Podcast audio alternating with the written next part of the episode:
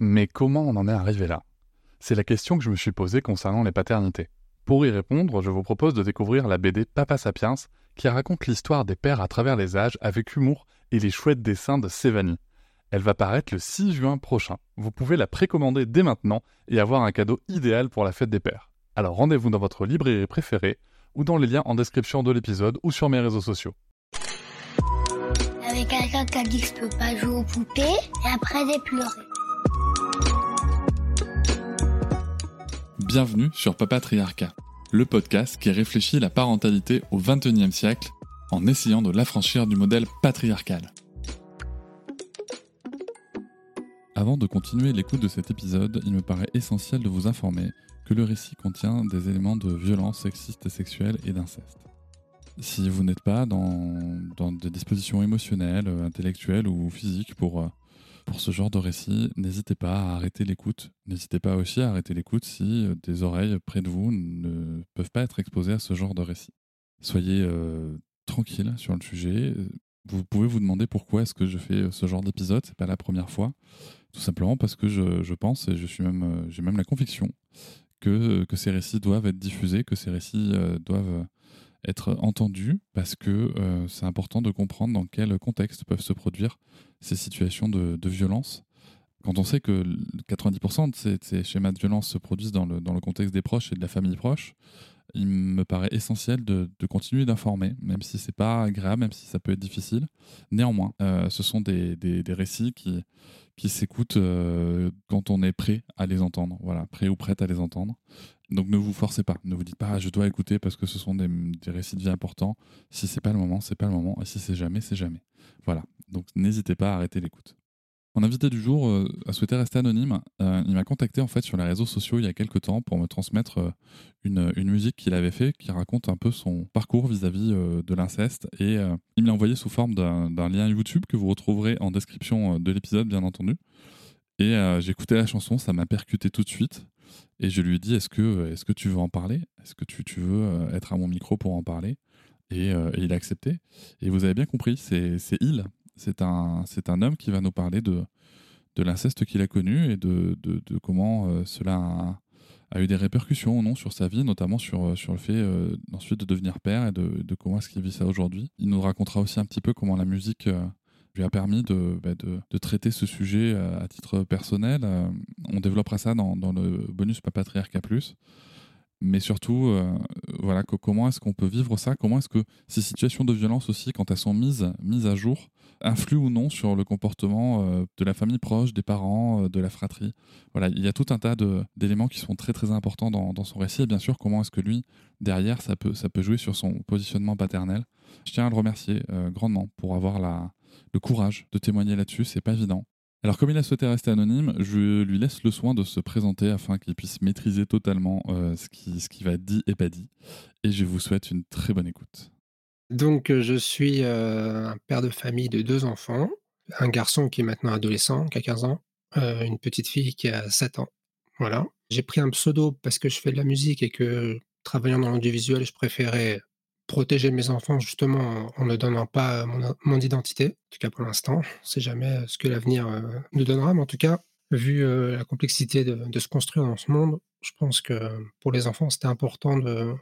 Bah voilà, moi j'avais une démarche à faire pour me libérer de certains trucs, mais j'ai pas forcément envie qu'ils en aient les conséquences. Alors autant ma fille elle est trop petite, mais mon grand il, peut être justement amené à peut-être des ou d'autres trucs dans le genre. Donc, euh, donc voilà, c'est pour ça que j'ai fait cette démarche comme ça. Et je te remercie de le faire, je te remercie de penser à les protéger. C'est vrai que c'est important. Tu es devenu papa il y, a, il y a 15 ans. Ouais, déjà. j'ai 42 ans à l'heure actuelle. T'as 42 ans. Ah, t'es devenu papa à 27 ans alors. Ouais. Et comment ça s'est passé, euh, ta paternité, euh, de devenir papa? Bah écoute, au départ, moi j'étais dans ma construction de carrière. Donc j'étais, on va dire, pas forcément je voulais avoir des enfants, mais je pensais pas les avoir aussitôt. La personne avec qui j'étais à l'époque, parce que c'est pas la même mère que la deuxième, elle était beaucoup plus âgée que moi et elle voulait un enfant euh, depuis très longtemps. Donc, euh, on va dire que ça peut être un schéma un peu classique. Moi, j'étais euh, pas forcément au départ ouvert à, avoir un enfant aussi vite, mais voilà, pour le couple et puis pour voilà, pour démarrer, c'était bien. Donc, j'ai fait un premier enfant. Je voulais un garçon et une fille. J'ai eu un garçon et j'ai eu une fille. Donc je, suis très heureux, très heureux, même si la deuxième a pris beaucoup plus de temps puisqu'ils ont 8 ans d'écart. Quoi. 8 ans d'écart le temps de, le temps de changer de, de compagne. le temps de changer de compagne. non, je rigole. Non non, non, parce que, évidemment, comme malheureusement dans, dans, la plupart des, des, couples qui se séparent, bon, le schéma était assez classique sur le premier. Hein. comme la, la, maman voulait un enfant très vite, je pense pas que malheureusement c'était une, une, vraie union d'amour. Donc voilà, on s'est séparés. L'enfant était, enfin mon fils avait à peine un an, donc c'était très rapide. Et après voilà, il a fallu que je me reconstruise pour arriver à, à faire une autre histoire. Et pour le coup, j'ai pris beaucoup, beaucoup plus de temps avec ma, ma, ma, compagne actuelle. Pour le coup, ouais, on a mis plus de 5 ans avant de se décider. quoi. C'est chouette parce que du coup, tu es devenu papa pour la deuxième fois à 35 ans alors? Ouais. Ce qui est l'âge à laquelle moi je suis devenu papa pour la première fois, tu vois. Et pour tout te dire, nous on a attendu, pouf, on a attendu 13 ans, donc ah bah voilà. 13 ans de relation, donc on a, vraiment réfléchi le truc, tu vois. Et c'est 8 ans d'écart. Alors, du coup, tu as, une complexité. Je voulais juste ouvrir la petite parenthèse sur l'écart d'âge. Bon, tu as une petite complexité quand même euh, du fait que ce soit euh, une famille recomposée, parce qu'on parle souvent des, écarts d'âge, tu veux, dans les fratries. Euh, outre le fait que ce soit une famille recomposée, est-ce que est-ce qu'il y a, t'as vu certains avantages, certains inconvénients à avoir 8 ans d'écart? Non, j'ai eu que des avantages. Hormis le fait que, bon, bah, peut pas élever ses enfants. Il y, a, beaucoup de, parents qui, aiment bien avoir les enfants rapprochés pour pouvoir justement, euh, les élever en même temps, qu'ils aient de quoi s'occuper les uns avec les autres, tout ça. Moi, je pense pas que c'est mon histoire, qu'on parlera après, euh, qui a fait que j'ai fait cet écart. C'est vraiment la vie qui a fait ça, mais, euh, mais ça m'a permis de profiter de, moments différents avec l'un et avec l'autre. Donc, heureusement, j'ai fait en sorte. Alors, on n'est pas parfait, hein, mais de, bien expliquer à mon, deuxième enfant, mon premier enfant, mon fils, que justement, c'est pas parce que euh, j'allais m'occuper beaucoup de sa sœur parce qu'elle était bébé euh, que je l'aimais moins, tout ça. Donc, euh, ça, c'était sûr que c'était un peu plus compliqué, mais ça chacun a son expérience. Et puis, l'avantage, en plus, garçon et fille, c'est tellement différent que de toute façon, je le. Je je sais pas, je sais pas quelle analogie j'aurais pu faire si j'ai déjà vu en même temps ou pas. En tout cas, voilà, la vie, elle a été, elle a été comme ça. Et moi, je trouve que c'est bien aussi de pouvoir euh, construire des histoires différentes avec les enfants. Ça permet de, que chacun se sente aussi euh, singulier. Et comment tu t'es senti quand tu es devenu papa pour la première fois et puis bah, pour la deuxième fois après? Être papa pour la première fois, évidemment, c'est quelque chose d'incroyable. Après, le couple n'était pas au beau fixe, donc forcément, c'était un peu plus compliqué. Et c'est pour ça, justement, je voulais attendre vraiment pour le, deuxième, pour être sûr que, que le couple aille mieux et que, que ce soit dans un autre, un autre état d'esprit. Et je pense que je suis content d'avoir vécu les deux expériences. Parce que malheureusement, souvent, bah, euh, les couples se séparent alors que les enfants ont été faits. et je parle de plusieurs enfants. Alors que voilà, là, le fait euh, que j'ai pu avoir une expérience avec une personne avec qui ça s'est arrêté, et là, aujourd'hui, je suis toujours avec la maman de la deuxième. Donc, je suis très content. Et donc, c'est pas du tout la même chose. C'est même pour l'équilibre du premier enfant, c'est important, je pense, que le père et la mère soient chacun heureux de leur côté et que voilà, il, peut lui aussi se construire euh, dans un climat serein et pas dans un climat de tension et d'engueulade, comme malheureusement ça arrive souvent. Bah, je te remercie d'en parler parce que je pense que c'est tout à fait vrai que euh, c'est des questions sur moi sur les réseaux qu'on me pose de temps en temps par rapport à des, personnes qui réfléchissent là-dessus, hommes comme femmes, hein, soit dit en passant, et où, euh, bon, moi je parle souvent de mon expérience personnelle où, j'ai vécu avec des parents qui, je pense, auraient dû se séparer, si tu veux, assez tôt et qui l'ont pas fait. Et je pense qu'il vaut mieux des parents heureux mais séparés que, que des parents euh, ensemble mais qui, qui se détestent ou qui ont des dynamiques pas forcément agréables, on va dire. Mais surtout, ce qui, ce qui représente le grand défi, et ça c'est un message que dont je profite qu'on parle sujet pour, pour passer, c'est que l'important c'est vraiment de parler, d'essayer du moins de toujours parler euh, positivement de l'autre parent, devant les enfants du moins. Euh, après on peut se lâcher avec les amis peut-être, mais, devant les enfants, euh, c'est quand même mieux. Oui, mais après, après je mets un petit bémol là-dessus. Évidemment qu'il ne faut pas dire du mal de l'autre parce que ça sert à rien et que l'enfant se fasse son opinion lui-même. Après, il y a aussi des trucs qui fait que moi, par exemple, dans mon cas à moi, la mère de mon fils, mon fils, il n'a pas besoin de moi pour, pour qu'il se rende compte qu'elle était clairement un peu, un peu border, quoi. Sans vouloir dire des mots, parce que j'aime pas dire qu'elle pourrait être folle, parce que c'est pas le cas, mais elle est clairement euh, centrée sur elle-même. Et ça, c'est un vrai problème. Et je préfère aussi qu'il se protège de ça. Donc, sans dire du mal, expliquer à son enfant que, ben voilà, il faut qu'il aussi qu'il fasse attention à lui euh, de façon indépendante quand moi je suis pas là, c'est aussi important. Parce que le problème, c'est que quand la personne en face, elle est un peu instable sur plein de sujets, moi, je, moi, je suis pas là tout le temps parce qu'on en garde alternée. Donc, je suis obligé aussi de lui, de lui avoir expliqué des trucs. Et aujourd'hui, bon, bah, évidemment, à 15 ans, c'est lui-même qui est beaucoup plus dur avec elle que moi, quoi. Mais sans dire du mal, il faut quand même que les enfants sachent aussi avec qui ils grandissent. Et de toute façon, ils sont leur opinion eux-mêmes. Mais voilà, c'était juste qu'il ait deux trois, deux, trois trucs pour arriver à. Même presque plus pour la respecter elle, parce que le problème, c'est que le, conflit entre eux est très compliqué, donc forcément, ça, ça grandit.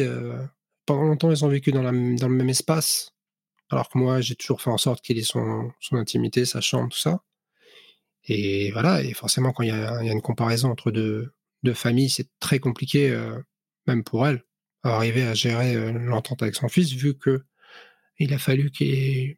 Ça fait un an à peine qu'il a sa chambre chez elle. Parce que voilà, elle, elle pensait à elle d'abord. Donc le problème, il est que, oui, disons pas du mal, mais il faut aussi que les deux parents de chaque côté fassent les efforts nécessaires pour que l'enfant se sente bien. Parce que le problème, c'est que moi, j'étais un peu seul à me battre pendant 14 ans pour qu'il ait il est de quoi grandir de façon bien, quoi.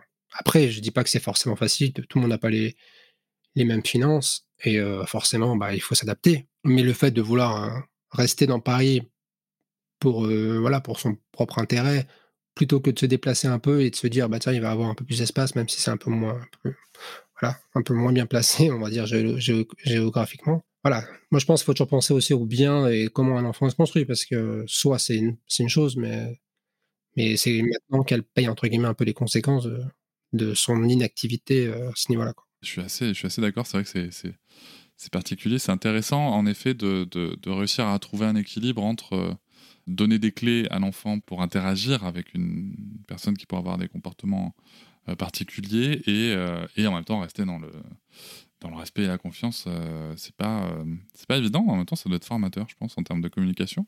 Mais ça, fait, ça fait un bel exercice. Euh, et, ta fille, quand tu es devenu papa pour la deuxième fois, alors, comment tu t'es senti Bah, déjà, voilà, moi j'ai toujours voulu avoir une fille, j'ai toujours vécu qu'avec des garçons, mes frères étant des garçons. On se pensait que c'était impossible dans notre famille, en plus, mon premier enfant est un garçon. Donc la fille est arrivée un peu comme un, pas l'enfant prodige, mais en tout cas comme un enfant attendu et voulu, même si mon fils est aussi très voulu, il n'y a pas de problème. Euh, mais en tout cas, elle, aujourd'hui, bah, elle n'a pas eu du tout la même chose parce que bah, ses parents sont ensemble. Comme on est une famille recomposée, elle a, plein de frères et sœurs, parce que ma, ma femme actuelle avait déjà un garçon et une fille. Donc ça fait euh, que elle, elle arrive avec euh, deux frères et une sœur. Donc forcément, elle n'a pas du tout la même, euh, le, côté, le côté enfant unique que mon fils a eu. Donc forcément, c'est ça. On va dire qu'elle a une belle vie pour l'instant. et tant mieux. Et donc toi, as, quand, quand, ta fille est arrivée, si je comprends bien, il y avait euh, un projet de vie qui était différent déjà avec la personne, et, euh, et tu voulais une fille. Qu'est-ce qui fait que tu voulais une fille spécifiquement? Je ne sais pas. Enfin, toi, après, on dit toujours le choix du roi, garçon et fille. Après, j'aurais eu un deuxième garçon, j'aurais été très content aussi.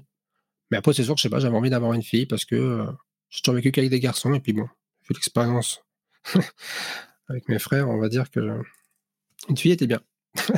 Tu es donc euh, issu d'une fratrie euh, uniquement masculine, si je comprends bien. Et tu es, euh, tu es positionné comment dans la fratrie? Je suis le dernier. Tu es le dernier. Tes frères ont, combien d'écart avec toi? Mon premier, le, grand frère a 4 ans de plus que moi, et mon deuxième frère a 11 mois de plus que moi. Bah, en gros, sans vouloir être dans le cliché, j'ai été l'accident de la famille, vu que j'étais pas du tout prévu. Ok, mais tu as été gardé quand même. Oui. Ah, ce qui se faisait pas trop à l'époque aussi. Hein. C'est vrai, c'est vrai, c'est vrai. Et qu'est-ce qui s'est passé avec, euh, avec tes frères? Schéma classique, euh, rapport un peu euh, violent en termes de. Les garçons, souvent, ça se bataille un peu. Donc, forcément, il y a toujours eu un peu ce climat de, violence. le grand aimait bien, aimait bien imposer une domination psychologique, avec forcément, voilà, clairement des coups qui étaient jamais justifiés. Donc voilà, ça a été toujours un peu comme ça. Mes parents n'ont pas vraiment intervenu comme ils auraient dû. Donc ils ont laissé en mettre en place cette, domination psychologique. Et puis arrivé à l'âge de l'adolescence, lui découvrant sa puberté et sa sexualité, ben, s'est gentiment servi de ses frères pour faire son éducation sexuelle, on va dire. De ses deux frères? Alors, on n'a pas vécu la même chose. Alors après, Le problème, c'est que justement, comme dans tous les, les familles qui ont vécu ça, dans les non-dits, on a deux versions différentes. Moi, bah ouais, clairement, moi, j'ai vu des trucs de mon frère à mon autre frère, mais très light, on va dire. On va dire que c'était des attouchements. euh, je sais pas si tu veux qu'on dise les mots pour le podcast, mais On peut, on peut utiliser les, les bons mots. hein, donc, euh, alors, en, en toute, euh, alors, moi, moi, je tiens aussi à te préserver toi. Euh, généralement, quand on parle d'attouchement, on parle plutôt d'agression sexuelle. Mais si tu préfères le mot attouchement, euh, si c'est plus serein pour toi, vas-y. Non, en fait, moi, je- c'est pour ça que c'est à toi de me dire, parce que moi, en gros, j'ai passé 22 ans à être victime dans ma tête. Et là, quand je me suis mis à écrire cette chanson, ça y est. Entre guillemets, c'est comme si je m'étais fait mon autothérapie pendant toutes ces années. Euh, ma femme m'a beaucoup aidé à en parler, donc euh, ça m'a permis aussi de comprendre des choses, parce qu'au début, j'étais très fermé euh, à parler de ça. Maintenant que j'ai débloqué le... C'est comme si j'avais débloqué un verrou dans ma tête. Et maintenant que j'en ai, j'ai débloqué ce verrou, je, tu vois, j'ai pas de problème à, dire les mots, quoi. Même si ça peut être dur à entendre. Et c'est pour ça que c'est, plutôt toi qui, qui peut être la jauge, la. Je vais mettre un petit, je vais en profiter pour mettre un petit trigger warning aux personnes qui écoutent. On va parler là de, d'inceste, on va parler d'agression sexuelle et de viol. Si vous sentez pas d'écouter cette, cette partie-là, pour différentes raisons, si vous souhaitez y revenir plus tard ou pas, c'est vous qui voyez, mais en tout cas, préservez-vous, euh, chers auditeurs, chères auditrices. Vous pouvez arrêter l'écoute euh, ici, parce qu'on va, on va utiliser les vrais mots. Donc euh, n'hésitez pas à vous préserver. Donc tu disais que tu voyais ton, ton plus grand frère Moi, j'ai vu mon plus grand frère, entre guillemets, demander à mon autre frère de, le branler. Voilà. Moi, j'ai, vu que ça de, ce, de leur, de leur euh, situation à eux. Euh, voilà. Moi, j'ai vécu évidemment la même chose, plus après, ben, la pipe, et puis ça a fini par, euh, par l'anal. Donc, ça, c'est plus compliqué.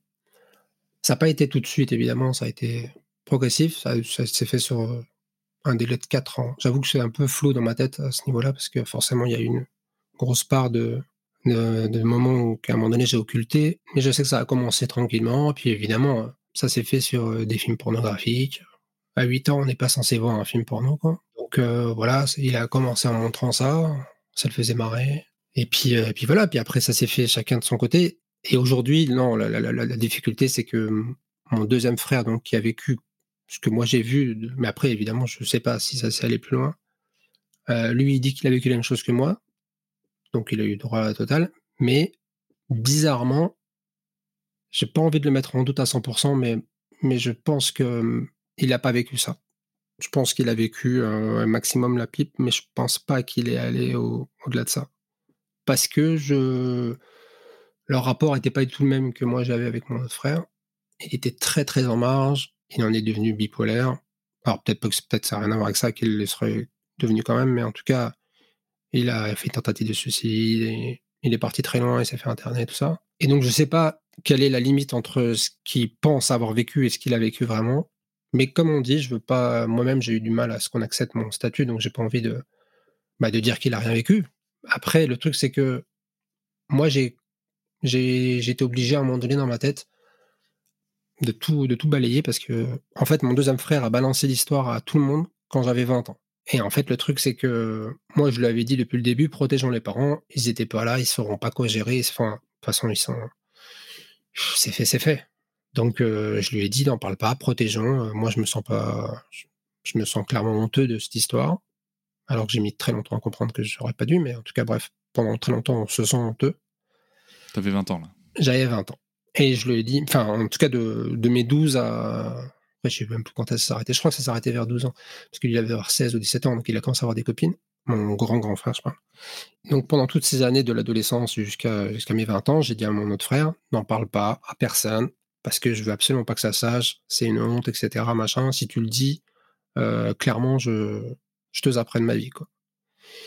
Et euh, ça a été dur pour lui. Je pense que le statut, euh, entre guillemets, de spectateur a été trop compliqué à vivre pour lui. Et donc, euh, bah, lui, il a tout pété à 20 ans. C'est là où après, il est, parti dans ses dépressions et tout ça. Mais le truc, c'est que moi, je me suis retrouvé, euh, alors que je demandais rien à personne, à tout le monde me regardait bizarrement, que ce soit euh, les amis, il a dit ça à tout le monde, hein. les, les oncles, bref, toute la famille. Donc, Moi, à ce moment-là, j'ai tout zappé. Mes deux frères, tout ça, je parlais plus à personne. Petite anecdote. Mon grand frère, qui se mariait à l'époque, quand il a appris que je le basais, parce que tout le monde était au courant, il habitait à une heure de, là où j'habitais. Il a fait le trajet directement et il est venu me voir. la seule chose qu'il m'a dit, c'est Ça veut dire que tu n'as pas filmé mon mariage et que tu vas pas le monter Non. Je t'assure. C'est la première chose qu'il m'a dit. Et là, j'étais là, j'ai dit Ferme cette porte. Parce que moi, à l'époque, j'habitais encore chez mes parents. Et il me disait Non, mais réponds-moi. Je fais Ferme cette porte. Et j'ai dit ça pendant 7 minutes. Je me rappellerai toujours parce que je regardais l'heure. Et lui, il continuait. Et il criait de plus en plus fort. Je dis Mais dégage, ferme cette porte, ferme cette porte. Donc ça a été très très compliqué. Et depuis, je ne l'ai pas revu. Enfin, je l'ai pas revu. J'ai fait en sorte de ne pas le revoir. Malheureusement, mes parents en étant, on va en parler après parce que ça c'est un vrai sujet. Les parents ne comprenant pas ce qui se passe. Quand ma mère, elle a fait son anniversaire à ses 50 ans, elle a voulu absolument que tous ses enfants soient réunis. Moi, j'avais pas envie, mais j'ai quand même fait l'effort. Donc j'ai revu mes, frères à travers une fête complètement débile. Après, j'ai arrêté tout. Mon deuxième frère m'a rappelé, euh, je te dis pas de bêtises, 12 ans après. Et donc, en gros, euh, il m'a appelé pour me dire que lui, il, allait être papa. Donc, euh, bah, pas raccroché tout de suite. Et puis, il, me dit au téléphone, ouais, mais crois pas que. Et là, il me dit qu'en gros, lui, il a vécu la même chose que moi dans tous les, dans, dans, tous les mêmes, les mêmes choses. Et donc là, moi, dans ma tête, je, tilte et je veux, je veux bien le croire. Et je me dis, OK. il monte à Paris, on se revoit après toutes, ces, toutes ces années. Et en fait, lui, son envie, c'était de me, de me monter contre mes parents pour qu'eux, ils prennent leur responsabilité sur l'histoire. Et en fait, euh, je suis parti avec lui un peu là-dessus. Parce que je me suis dit, mais est-ce que les parents étaient au courant de pareil, tout pareil que moi? Et il dit, oui, oui, ils sont au courant de tout pareil. J'ai dit, mais ça veut dire qu'en gros, depuis tout ce temps-là, les parents, ils sont toujours pris parti pour, euh, pour le bourreau, quoi. Et lui, il dit, ouais, ouais, il faut zapper les parents, il faut les, il faut les interner, je sais pas quoi. Enfin bref, il avait, bah, après, lui, psychologiquement, il était un peu plus fragile, donc je euh, je savais pas trop euh, s'il fallait que je parte à fond avec lui dans cette croisade, entre guillemets.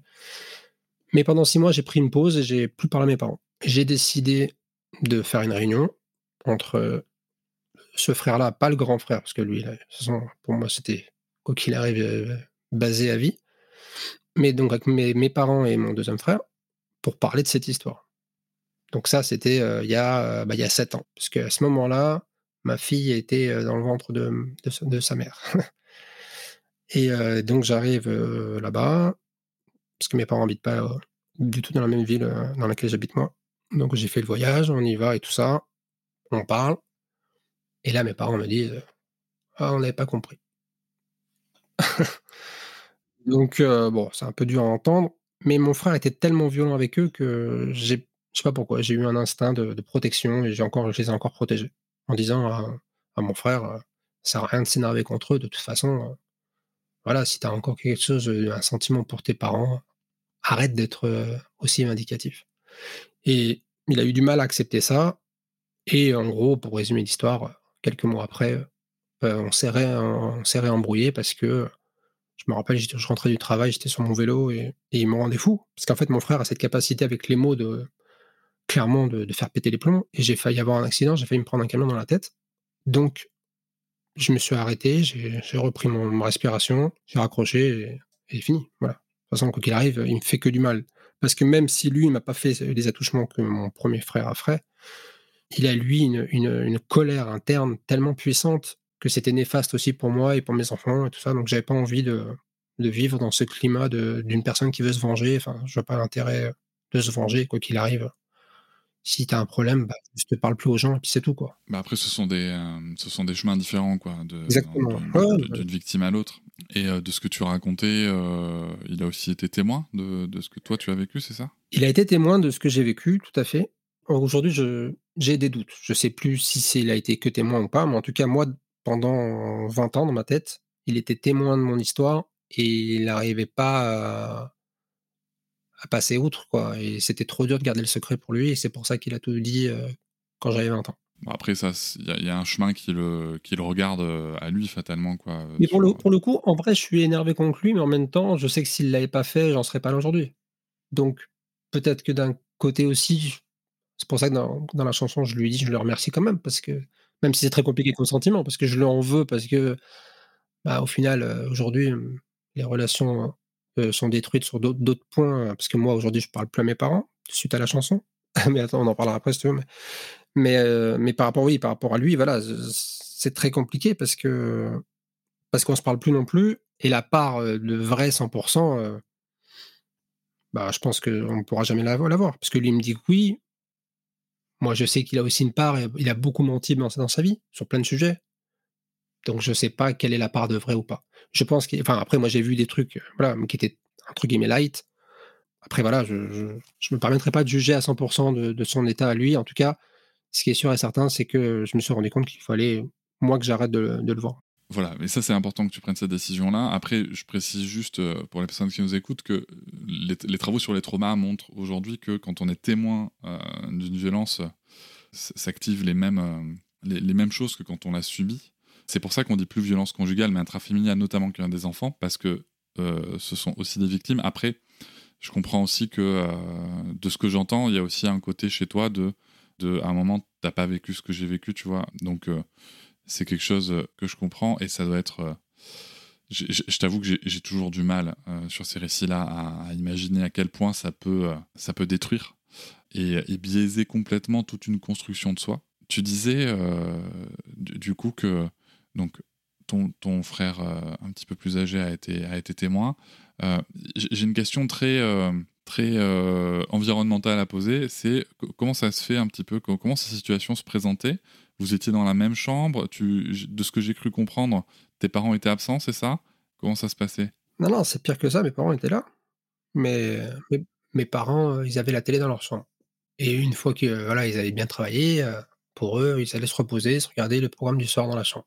Alors, ça n'a pas été toujours euh, ce schéma-là. Hein. Mais en tout cas, parce que je me rappelle pas de tout, mais celui-là, je me rappelle très bien.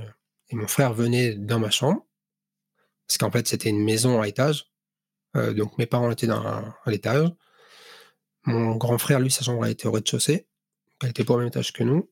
Euh, il était monté discrètement dans ma chambre, commençait à me tripoter, me demandant de descendre avec lui. Donc forcément, bah, ça là, tu descends.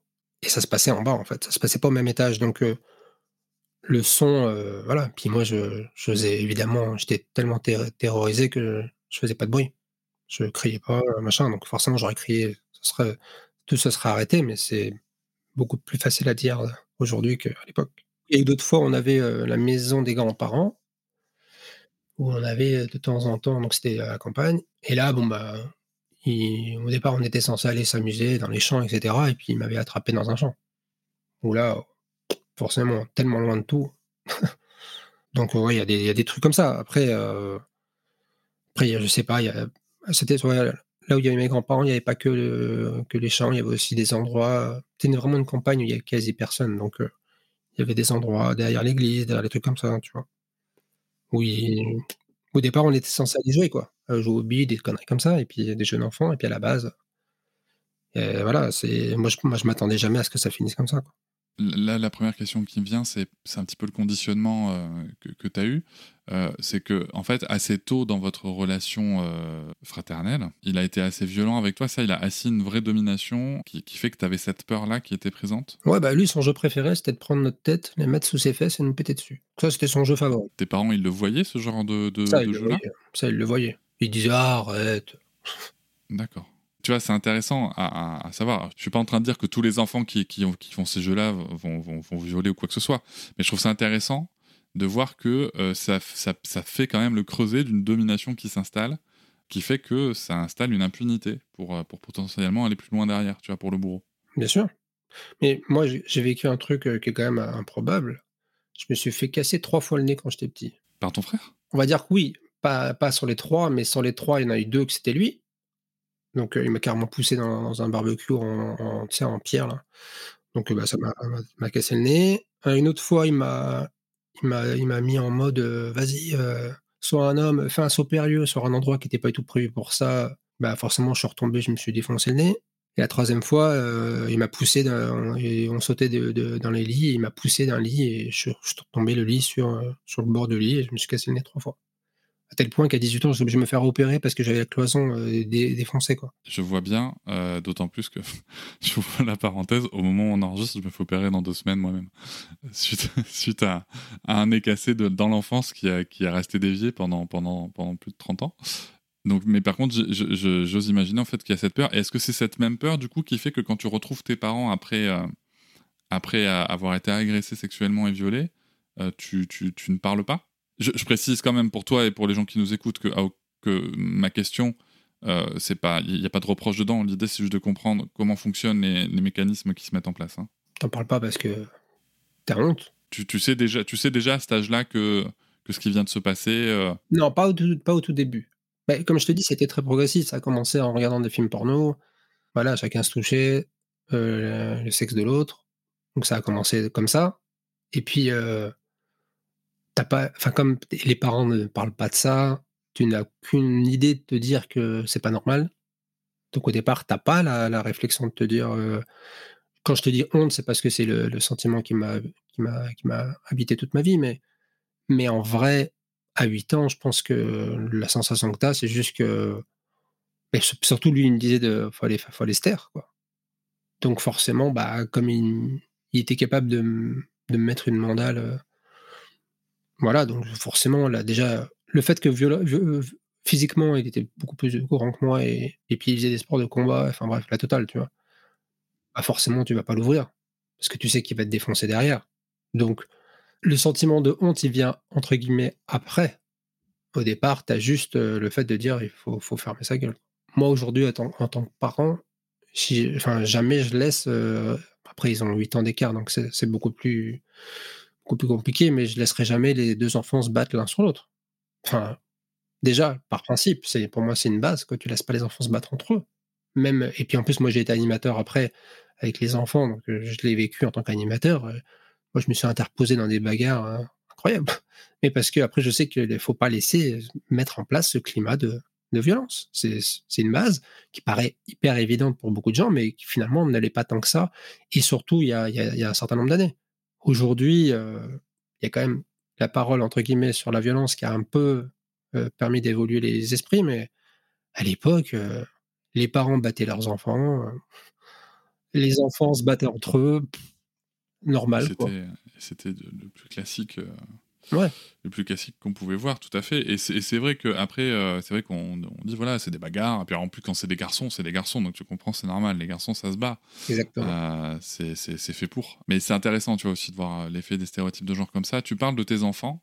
Donc je suppose que pour, pour prévenir ça, un peu naturellement, peut-être, tu as toi-même, enfin quand je dis naturellement, je veux dire par l'expérience, hein, tu as toi-même pris le parti de, de prévenir tout, toute baston intempestive. Est-ce que euh, il y a une question qui me vient qui est très crue euh, Après, ils se battent pas, un garçon-fille, tu sais, à 8 ans d'écart, ils se battent pas. Hein. Oui, oui, tout à fait. Mais euh, la, question que je veux te poser, c'est est-ce que, est-ce que ça t'est venu à l'esprit? Est-ce que c'est une peur que tu as qu'un jour ton, ton fils viole ta fille? Bah.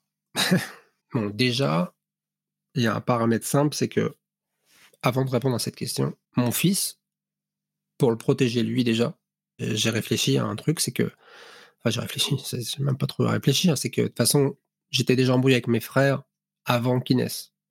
Donc, quand il est né, dans ma tête, il était impossible, impensable qu'un jour il voit mes frères. je dis ça parce que c'est pas forcément évident, euh, même pour mes parents qui ont eu beaucoup de mal à accepter la situation que la fratrie soit divisée. Ça, ça a été un vrai problème et ça l'est toujours. En tout cas, ce qui est sûr, c'est que déjà, la, la recommandation, c'était que jamais il ne rentre en contact avec lui. En plus, mon grand frère a eu des enfants aussi. Euh, même si c'est ses cousins, il n'a pas moyen qu'ils les connaissent. Quoi. Enfin, c'est pas du tout une famille pour moi qui est en vie, entre guillemets. Donc il n'a aucun intérêt à, rentrer en contact avec eux. Donc déjà, lui, il a été conditionné. Alors, il ne se comprenait pas tout de suite. Je lui que je lui expliquerai un jour.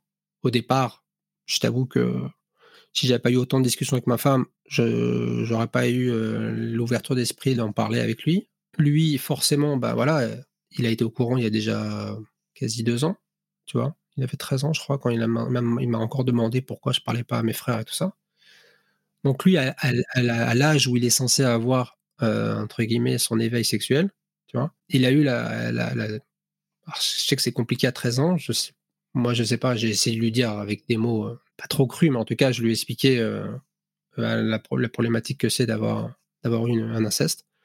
Donc déjà, il a vu, lui, à son âge, à l'âge où il est censé, entre guillemets, je vais pas dire faire ses actes, mais en tout cas, tu vois, avoir les, premières envies sexuelles, même si elles peuvent arriver plus tôt, mais en tout cas, il avait déjà ça. Et puis avant, de toute façon, ma fille était beaucoup trop jeune pour envisager s'il y avait eu un dérapage. Mais donc forcément, lui, il a déjà été vachement alerte sur le sujet, tu vois. Donc forcément, bah, quand il voit les conséquences, les machins et tout ça, et forcément la morale que c'est que c'est pas bien, etc. Tu vois, il y a, beaucoup moins la possibilité qu'il y ait des dérapages. Après, de toute façon, je sais pas si c'est le cas ou pas. Lui, de toute façon, il est un peu comme un cliché, de toute façon un peu cliché. Il est dans ses jeux vidéo, il est dans ses trucs et tout ça, machin. Donc de toute façon, il est, il est pas du tout, euh, en tout cas pour l'instant, porté là-dessus. Euh, j'ai jamais entendu parler de copine ou quoi que ce soit il y a 15 ans. Et puis de toute façon, comme il est dans ses jeux vidéo, dans ses trucs, il s'intéresse pas à sa sœur. Ils jouent jamais ensemble. Après, ça, je sais pas si c'est bien ou pas, mais en tout cas, quoi qu'il arrive, sur le fait d'avoir un doute, sur le fait qu'il pourrait avoir une relation, non, j'avoue que j'en ai pas. Et puis ma fille, de toute façon, elle est, elle gardée, euh, elle a toujours été gardée. Euh, j'ai jamais demandé à mon, fils de s'occuper d'elle pour la garder. Inconsciemment, inconsciemment, je sais pas, mais en tout cas, il n'y a jamais eu ce, truc-là où ils se sont retrouvés tout seuls sans moi, quoi. En plus, moi, je travaille à la maison, donc euh, tu vois, si jamais il y a quoi que ce soit, je suis là. Donc non, je, tu vois, il y a pas de, j'ai pas de doute sur ça, en tout cas. Tu as mis des choses en place particulières vis-à-vis de tes enfants? Alors, il y a ce que tu viens de nous raconter, mais est-ce que, euh, tu vois, souvent on parle du fait euh, d'éviter les secrets euh, dans, dans, la famille? Bah déjà, tu vois, le fait de, parler à, ton fils de, ta propre histoire quand il a à peine 13 ans, alors que moi, c'est l'âge à laquelle je le vivais aussi, tu vois. Enfin non, j'avais arrêté de le vivre à 13 ans. En tout cas, voilà, c'est un âge qui, où tu peux clairement avoir une, un peu conscience des choses, même si je pense que, évidemment, plus il grandit, plus il se rend compte des trucs. Mais c'est déjà une chose importante, tu vois, d'avoir un dialogue. Évidemment, je lui ai dit avec les mots de son âge, hein, je lui ai pas dit euh, les mots crus, mais, mais, je pense que à 13 ans, tu peux entendre ce genre de, de trucs. Et après, ma fille, c'est euh, elle, donc c'est complètement différent parce qu'elle est beaucoup plus petite. Elle, euh, deux fois, elle se rend pas compte. Toi, quand elle se douche, elle se touche des, trucs. Je dis non, faut pas le faire devant les gens, faut pas faire ça. Toi, je lui dis des, des petites phrases comme ça. quand elle doit se nettoyer, c'est elle qui se nettoie. Tu vois, c'est pas moi qui la nettoie. Tu vois, je lui explique, je lui montre le geste, mais je le fais pas. Évidemment, je l'ai fait quand elle avait 3 ans, tu vois. tu ne lui demandes pas de se nettoyer à 3 ans, mais en tout cas, voilà, depuis 2-3 ans, elle est, euh, c'est elle qui s'occupe de, se nettoyer euh, le vagin et tout ça, et, enfin, tu vois, les fesses, je veux dire. Donc voilà, c'est, c'est peut-être des petits gestes, tu vois, des petits trucs, mais pour qu'elle se rende compte aussi que, voilà. Et après, il y a des trucs comme moi, tu vois, le fait que moi, par exemple, je me suis jamais. Euh, après, je pense que forcément, mon histoire fait que, mais je suis un peu pudique vis-à-vis de mes enfants, tu vois, ils m'ont jamais vu tout nu ni l'un ni l'autre. Donc, je dois faire en sorte d'être euh, là-dessus. Euh, peut-être qu'ils se rendent compte qu'il y a des choses qu'il faut pas, faut, faut pas montrer.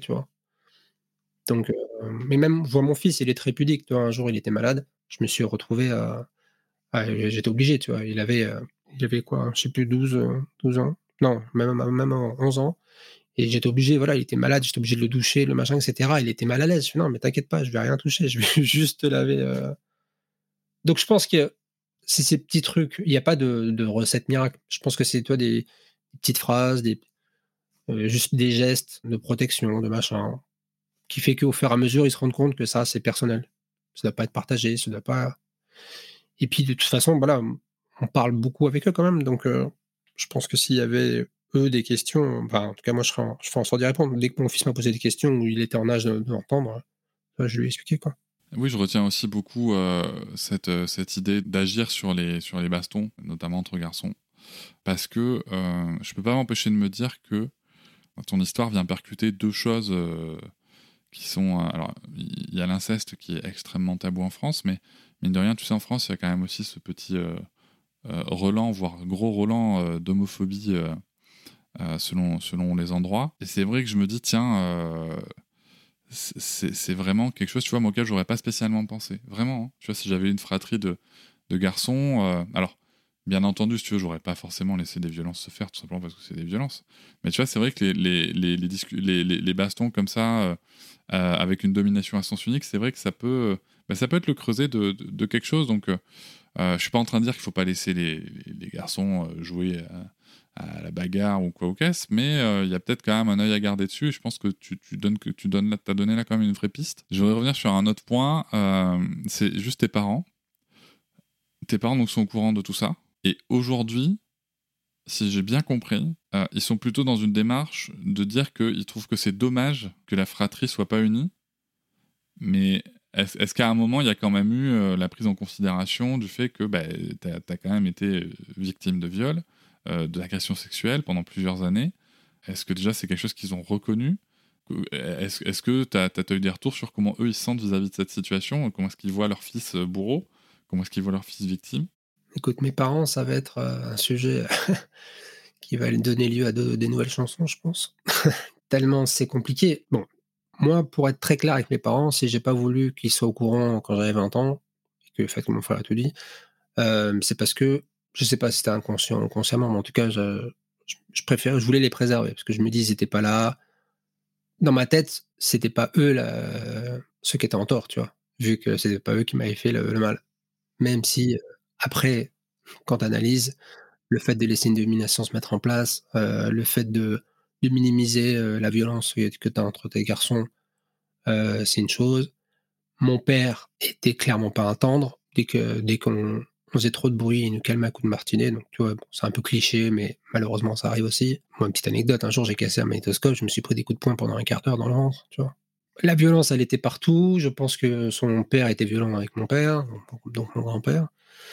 Mais je pense que les parents, j'aurais dû comprendre plus tôt, mais après, on, se construit comme on peut. Mais toi, par exemple, quand j'étais petit et qu'un jour je m'étais plaint à mes grands-parents que mon père me tapait, et quand il a entendu, parce qu'ils sont allés le voir ils lui ont dit, la chose qu'il m'a dit, mais pourquoi tu dis ça, c'est pas vrai.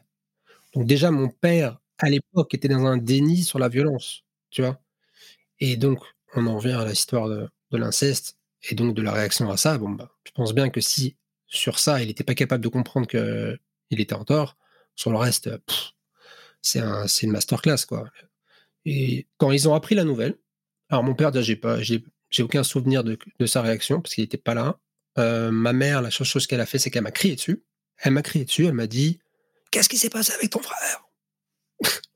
Ce qui est quand même improbable, quoi. Je veux dire, la chose, que, chose qui se passe, c'est déjà t'es calme, t'essaies de comprendre, t'essayes de machin, tu vois comment, tu vois, enfin, tu fais quelque chose si c'est tu parles à, la personne qui est censée avoir vécu la chose, bah, tu es censé la réconforter. Non, non, moi je me suis fait crier dessus.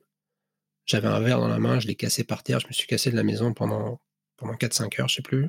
C'est là où j'ai pris mon téléphone et j'ai envoyé mon texto à mon, frère, le deuxième, en disant Ceci est mon dernier texto. C'est tout ce que j'avais écrit. Et, euh, après, je suis revenu, j'ai pas parlé pendant longtemps. Ma mère, elle m'en a pas reparlé.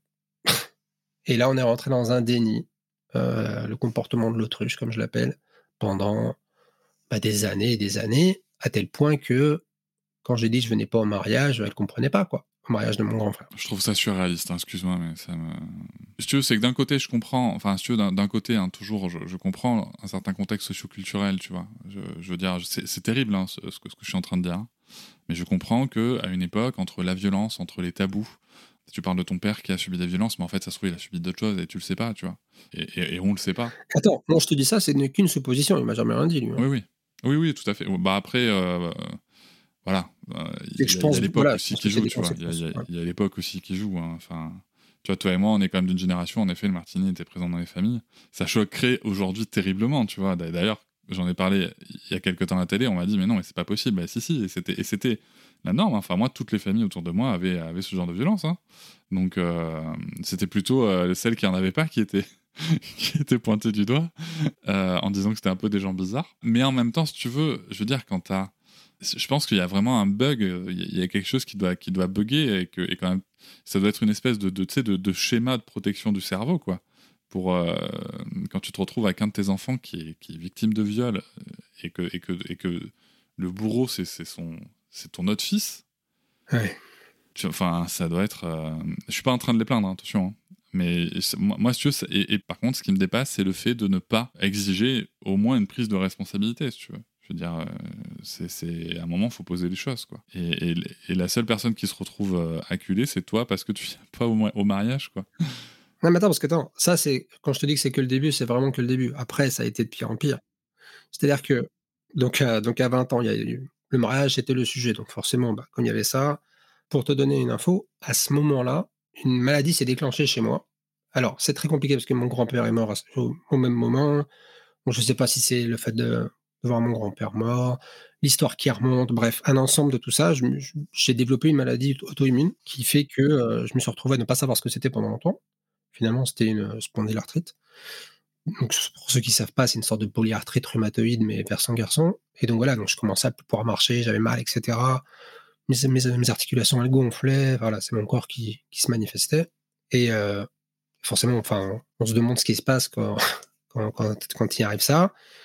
Euh, ma mère, au lieu, de, se poser la question de dire est-ce qu'il y a un lien de cause à effet avec euh, ce qu'elle avait entendu avant, non, non, non, non. En fait, c'est toujours pareil. Il y a le feu là, donc éteignons l'incendie, puis on verra après c'est pas l'analyse de, la cause, alors que ça se trouve, ça aurait été peut-être beaucoup plus salvateur, mais en tout cas, voilà, ça a été ça. Et puis, à tel point que elle pouvait pas du tout imaginer que c'était vrai, pendant des années, mon frère a toujours été, donc mon grand frère, le bourreau, a toujours été l'exemple de la famille.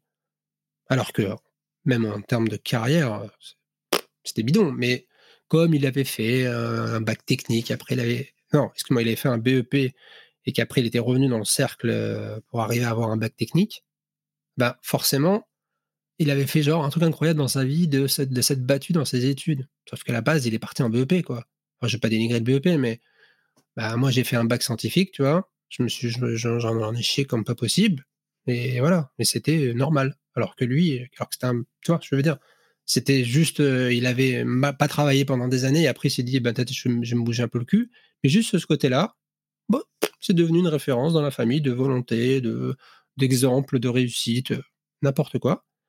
Et donc forcément, dans la tête de ma mère, jamais lui, il aurait pu être à l'origine de quoi que ce soit de la sorte. quoi. Donc pour elle, elle n'y croyait pas. Elle me le disait pas vraiment. Mon père, j'en avais pas de discussion. En 2000, ça, a été le, clash. En 2007, je me retrouve à chercher. donc mon fils va naître bientôt. Je te trouve un appartement en urgence. Donc mon père me rejoint sur Paris pour m'aider à trouver au terme de ce voyage, euh, on finit par en reparler. Et là, il me dit, ouais, non, mais euh, quand je serai mort, euh, j'écrirai un, testament où j'incriminerai ton frère. Je lui dis, mais déjà, ça, je n'ai pas l'intérêt de faire ça quand tu vas mourir. Enfin, si tu veux régler les trucs, régler quand, tu as envie, pas, quand tu es mort, quand tu vas foutre la merde une fois que tu seras parti. Enfin, je n'ai pas l'intérêt. Donc, déjà, sa, première réaction était complètement bête. Mais bon. Et puis surtout, je lui dis, mais sinon, euh, pourquoi vous continuez à me parler de mon frère comme si c'était rien passé? Et il me dit, non, mais tu sais, avec ta mère, c'est compliqué. Bref, lui, il a clairement, il a pas eu de couilles, il s'est caché derrière ma mère. Donc, l'histoire continue, continue, continue. Je disais juste à mes parents, s'il vous plaît, arrêtez de donner son prénom et sa vie en exemple. J'en ai rien à foutre, pour moi, il n'existe plus. Et puis, ça, ils n'arrivaient pas, tu vois, ils n'arrivaient pas. En 2015, euh, quand il y a eu le clash, euh, quand, mon autre frère est revenu dans ma vie qu'on s'est revu, machin, tout ça, euh, avant que je le base, donc il y a eu l'histoire avec mes parents, je les, ai, arrêtés de les voir pendant six mois. Quand on, a eu cette grande discussion, là, ils m'ont dit, ouais, désolé, on ne croyait pas, ma mère s'est mise à pleurer, genre, ah, ils prennent conscience à ce moment-là. Et puis, ça fait sept ans, et ça n'a jamais changé. Et elle continue, elle continue, elle continue. Quand arrive le jour ou je sais pas pourquoi, un matin, je me mets, je suis en train de travailler, puis j'arrête de travailler, j'écris mon texte et je commence à écrire la chanson qui est sortie. Hein. Donc, enfin, il n'y a pas de raison. Toi, je veux dire, j'aurais pu l'écrire il y a, il 10 ans, j'aurais pu l'écrire dans 5 ans, je ne sais pas. Ce matin, je, bah, ce matin, je commence à écrire. Le processus dans ma tête a été très rapide. Alors, ce qui est très drôle, c'est que la chanson, elle a quatre parties, et euh, la, troisième partie, c'est la fin de mes parents. Je finis au début par, euh, par, par m'arrêter là. Ma femme, je lui fais lire le texte avant d'enregistrer la chanson. Et elle me dit, il me manque une partie quand même. Aujourd'hui, c'est pas, toi. Aujourd'hui, tu as réussi dans ta vie. Il faut parler de ça, il faut, faut, donner un message d'espoir. faut pas être que sur le côté négatif, parce que sinon tu vas plomber tout le monde. Je dis, c'est vrai. Donc je me suis mis le lendemain à écrire la, deuxième, la, dernière partie où je parle des enfants et tout ça. Et je finis le mixage de la chanson un mardi. Mes parents débarquent le mercredi pour garder ma fille parce que c'était des vacances scolaires. Au départ, moi, j'avais pas du tout l'envie de leur faire écouter. Ma tête, je continuais à être en mode protection, ça, ça va à rien de toute façon. Et là, un repas, on n'était que tous les trois, elle me recite mon frère en exemple. Sur un truc qui n'a rien à voir, tu vois. Mais là, je deviens fou. Je te dis, mais comment tu peux encore parler de lui? Forcément, moi, j'étais, j'étais chaud. Hein, tu vois, je, venais d'enregistrer, de mixer le morceau. Enfin, j'ai aucun moment. Puis, en fait, je pense que arriver à sortir ce truc-là, euh, en faire ça euh, musicalement et tout, tu vois, quand je te dis ça a été mon autothérapie, c'est comme si dans ma tête, ça y est, j'avais mon, tampon de, victime, je ne suis plus euh, la honte, tu vois, je suis en mode, bah, je pense comme dans toute thérapie, à un moment donné, tu as un côté révolution, tu vois. Ou, ou alors, euh, je, me permets, excuse-moi de rebondir là-dessus, euh, il y, a quelque chose, il y a, y a un élément sémantique que tu as utilisé euh, en début d'épisode qui est important quand on parle du statut de victime, c'est que tu parles au passé. Tu dis que tu as été victime. Et ça, le fait qu'on soit capable d'en parler au passé, c'est peut-être ta chanson qui t'a permis d'en parler au passé, tu vois, je, je ne sais pas. Mais c'est un- c'est une étape hyper importante. Ça montre que, ça veut pas dire que tout est rose, tout est mais en tout cas, ça montre que voilà, on, il y a une étape qui a été franchie, une étape très très importante. Tu entends encore parler des, tu entends encore dire des gens qui ont connu des faits il y a 20 ans, qui sont toujours victimes. Et donc tu as, en effet fait un chemin euh, extrêmement important là-dessus. Ouais, non, carrément. Et donc, euh, ouais, donc toi, euh, dans ma tête, j'étais pas là-dedans. Et puis là, j'entends que des conneries, mais des trucs incroyables. Mon père qui me dit Ouais, mais tu sais quoi, euh, la maison, je l'ai vendue euh, à, cause de son- à cause de votre histoire. Et là, je lui dis Mais tu te fous de ma gueule L'histoire, elle est. Vous avez eu l'info il y a, il y a 19 ans. Tu l'as vendue, enfin, il y a 22 ans, mais ce qu'il l'a vendu il y a, il y a 3 ans. Pour ça que je dis que tu as mis 19 ans pour te rendre compte. Tu te fous vraiment de moi, en fait. Et là, il me dit non, non, je t'assure. Je suis mais, mais tais-toi, tais-toi. Et là, je commence à crier parce que je pète un câble. Je me dis mais il se fout vraiment de ma gueule. Le mec, il est en train de me dire que c'est ça. Alors, s'il si, s'il m'y- s'il me croyait à l'histoire, il l'aurait vendu 19 ans plus tôt, la maison. Tu vas pas me dire que tu mets 19 ans pour, vendre- une maison. Faut arrêter. Et donc, bon, bref, j'ai pas accepté. Là, ma mère me dit la fameuse phrase qui a été le point final à notre relation. Elle dit Je t'avoue que ça nous, a, arrangé de croire la version de ton frère, qui était donc la version qu'on appelle les jeux d'enfants.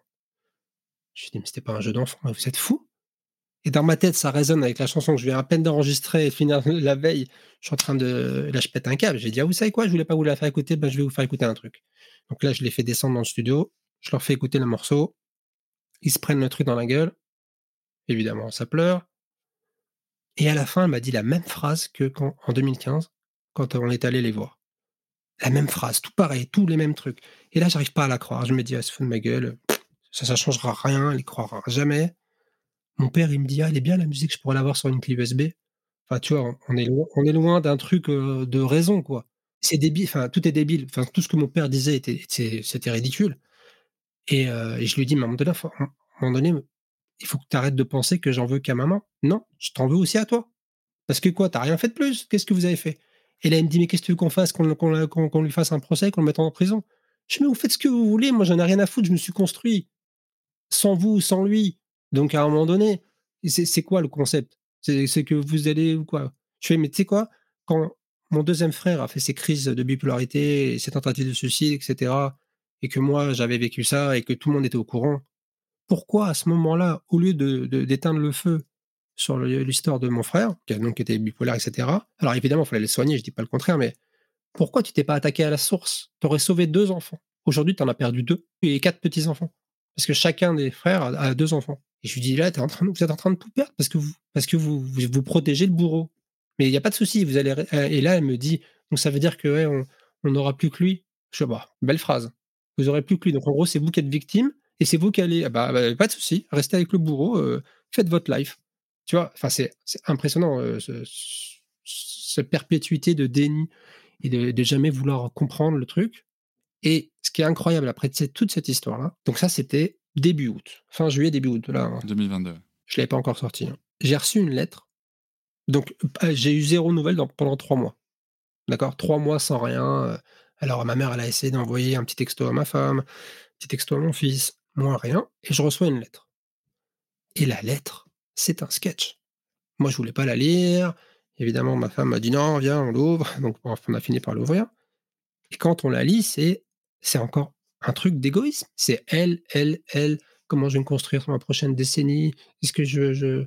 En gros, elle, elle, elle me remet jamais d'histoire sur le tapis. Elle parle de rien. Elle dit juste ouais, je te promets que je prononcerai plus le nom de, qui tu sais. Donc mon frère est devenu Voldemort, tu vois. Je te jure, c'est impressionnant quoi. Et quand tu lis la lettre, tu te dis en fait ils ont rien compris. Et je pense qu'ils comprendront jamais rien. Et en plus, elle dit, on parle par des, à ma belle-mère, elle dit des phrases du genre, ouais, mais de toute façon, il en veut plus à son père qu'à moi. Donc, elle comprend même pas que je l'envoie aussi à elle. Elle dit, de toute façon, qu'est-ce que vous voulez qu'on fasse? On n'était pas là. Et là, quand t'entends ce genre de phrase, bah, mais Je reproche pas de pas avoir été là, parce que ça, c'est tout ce qu'on disait tout à l'heure sur la domination, etc., qu'elle aurait dû voir d'autres trucs, mais peu importe. L'acte étant fait, c'est une chose. Non, je pense que le plus important, en tout cas, quand on est parent, si jamais un enfant euh, vient vous raconter ça ou, euh, ou, à vous confier un acte de la sorte, écoutez-le et croyez-le. Le plus important, c'est ça. Parce que quand on est victime de, ça, déjà, on a une première douleur à, guérir. Si en plus de ça, on n'est pas cru, la, psychanalyse, elle commence là, en fait. C'est que comment on fait pour arriver à se reconstruire en tant que victime si on ne nous croit pas? C'est ça la problématique. je pense que le plus dur, il est là, en fait. Et c'est pour ça que ma prochaine chanson, je l'ai déjà écrite, c'est le point de vue de ma mère. Ce sera pas durable d'ailleurs, ce sera autre chose. Mais c'est euh, vraiment elle qui raconte sa vie. Donc elle raconte sa vie sur le fait qu'elle voulait des enfants, etc. Et, montrer comment le déni peut s'expliquer euh, à travers euh, un autre regard. Parce que moi, j'ai expliqué mon point de vue évidemment de victime, mais le truc c'est que, bah voilà, à un moment donné, il faut comprendre les mécanismes qui mettent en, place ce processus.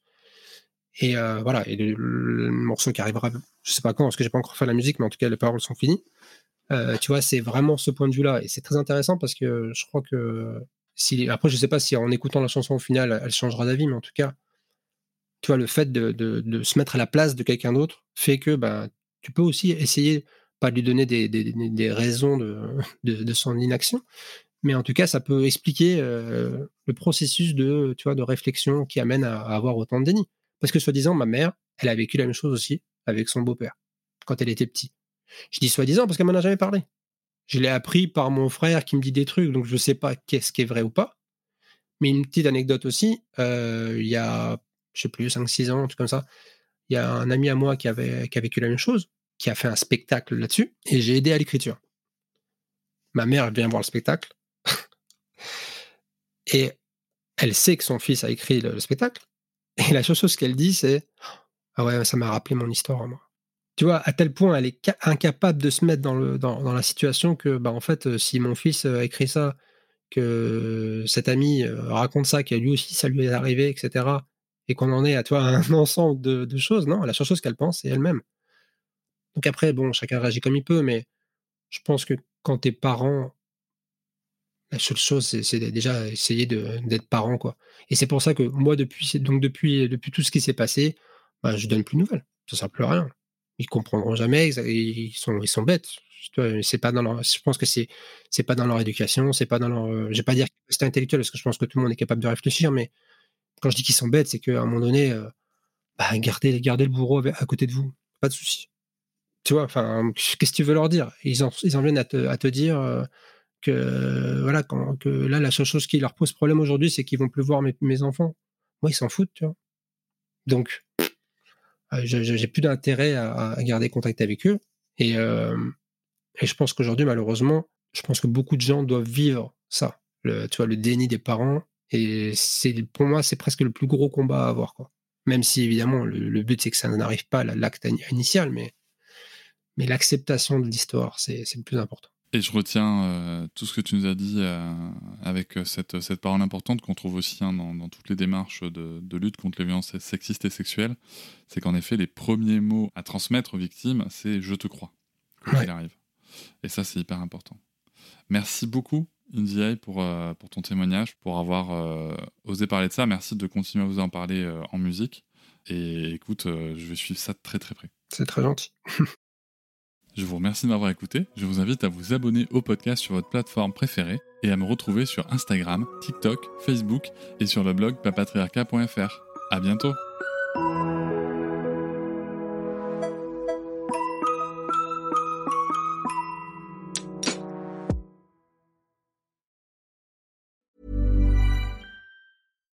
Deserves the best, and there's no better place to shop for Mother's Day than Whole Foods Market. They're your destination for unbeatable savings, from premium gifts to show-stopping flowers and irresistible desserts. Start by saving 33% with Prime on all body care and candles. Then get a 15-stem bunch of tulips for just $9.99 each with Prime. Round out Mom's menu with festive rosé, irresistible berry chantilly cake, and more special treats. Come celebrate Mother's Day at Whole Foods Market.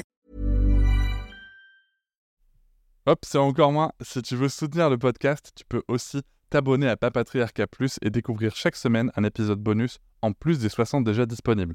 À découvrir sur tes applis de podcast comme Pocketcast, Castbox ou encore Apple Podcast. À très vite.